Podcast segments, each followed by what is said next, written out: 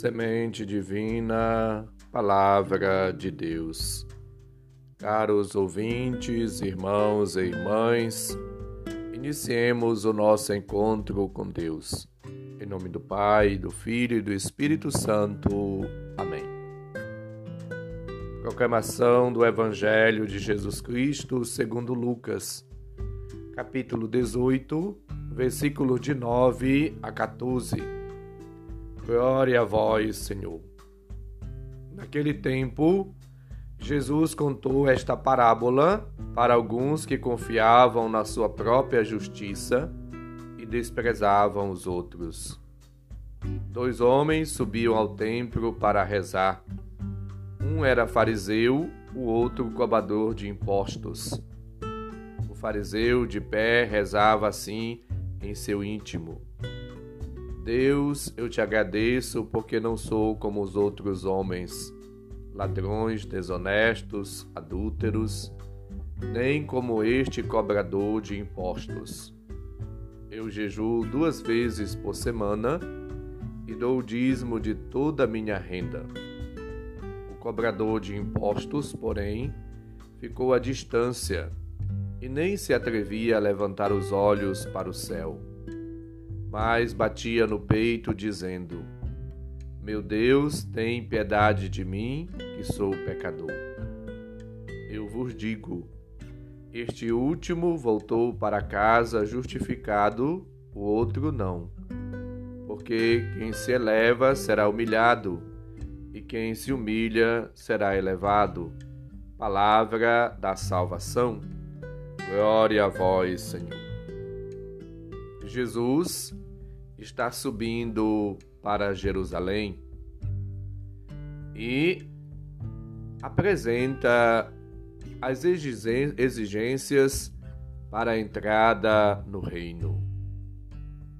A maneira de viver a oração, de rezar, de se apresentar diante de Deus, revela o modo como nós expressamos a nossa espiritualidade, o nosso modo de ser, a nossa identidade. O fariseu realça os seus méritos e julga-se credor diante de Deus. No fundo, demonstra e revela que não precisa de Deus, ainda que formalmente lhe agradeça tê-lo feito tão perfeito.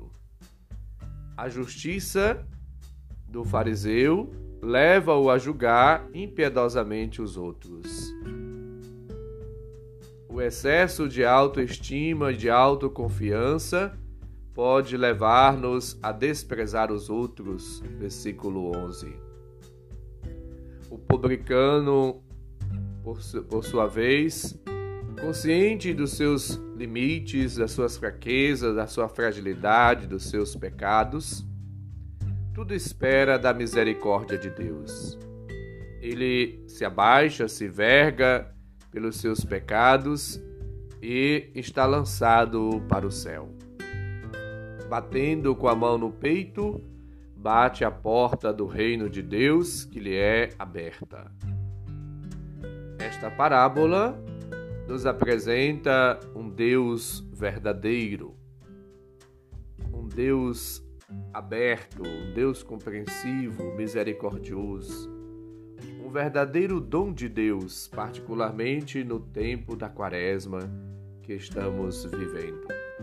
Somos chamados a reconhecer a nossa pequenez, nossos limites, nossa humanidade e suplicar de Deus o auxílio, a ajuda, o socorro, a graça e os dons necessários para que possamos viver uma vida nova.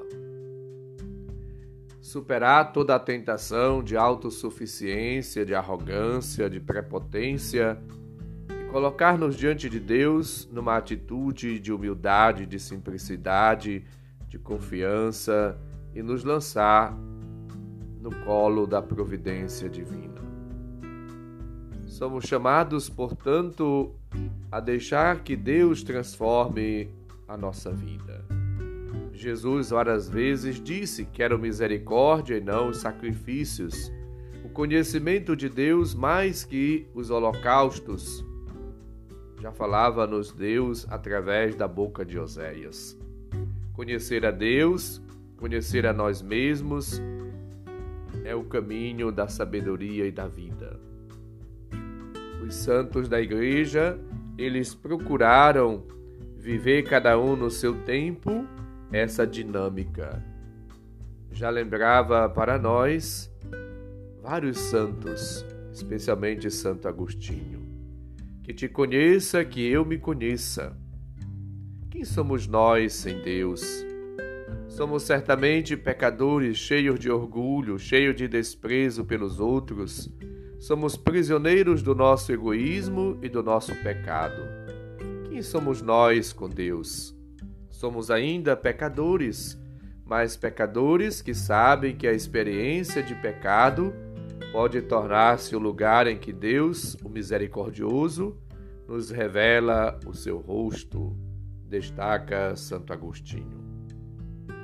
Que nesta quaresma façamos o exercício de nos unir à misericórdia de Deus, revelada em Jesus Cristo, aceitando ser tocado e transformado pela graça, pela misericórdia de Deus, deixando-nos assim envolver, tomar, encher, plenificar, iluminar da palavra de Deus, da graça de Deus, do Espírito do Senhor, para que assim cheios, repletos da graça, da misericórdia, da luz do Senhor, possamos assim dar um passo à frente.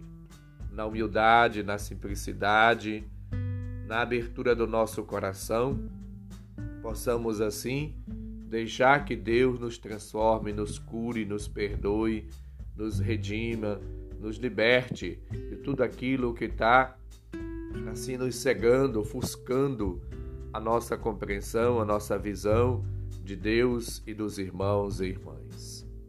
Que nós possamos agir e viver movidos e transformados pela oração, pelo jejum, pela caridade e pelas outras manifestações e formas de penitência, devemos assim entender, compreender que o chamado de Deus é um chamado à vivência da caridade, do amor fraterno, do amor obrativo, permeado todo o nosso agir da misericórdia.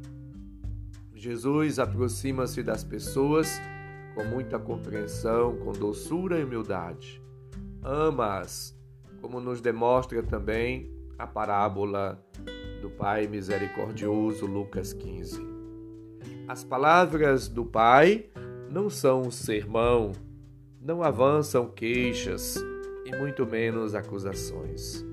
Não é um debate, menos uma polêmica a humildade de confissão do filho: Pai, pequei contra o céu e contra ti, já não sou digno de ser chamado teu filho. Lucas 15, 21. O pai responde beijando e abraçando-o, apenas fala com o seu amor. Depressa trazei o vestido mais belo e vestiu, ponde-lhe o anel no dedo e sandália nos pés. Trazei o, o Novilho gordo, matai-o, comamo-lo e façamos festa. Lucas 15, 22, 23. Deus age assim, de maneira benevolente, espontânea, com misericórdia, com amor. Somos chamados, cada um de nós, ao longo da nossa vida, a exercitar o amor, a misericórdia. Não julgar, não condenar, não discriminar, não ser preconceituosos mas procurar viver uma vida nova, na humildade, na valorização, na estima, no olhar de misericórdia, de compaixão, de piedade, no respeito e no olhar da fé para com todos.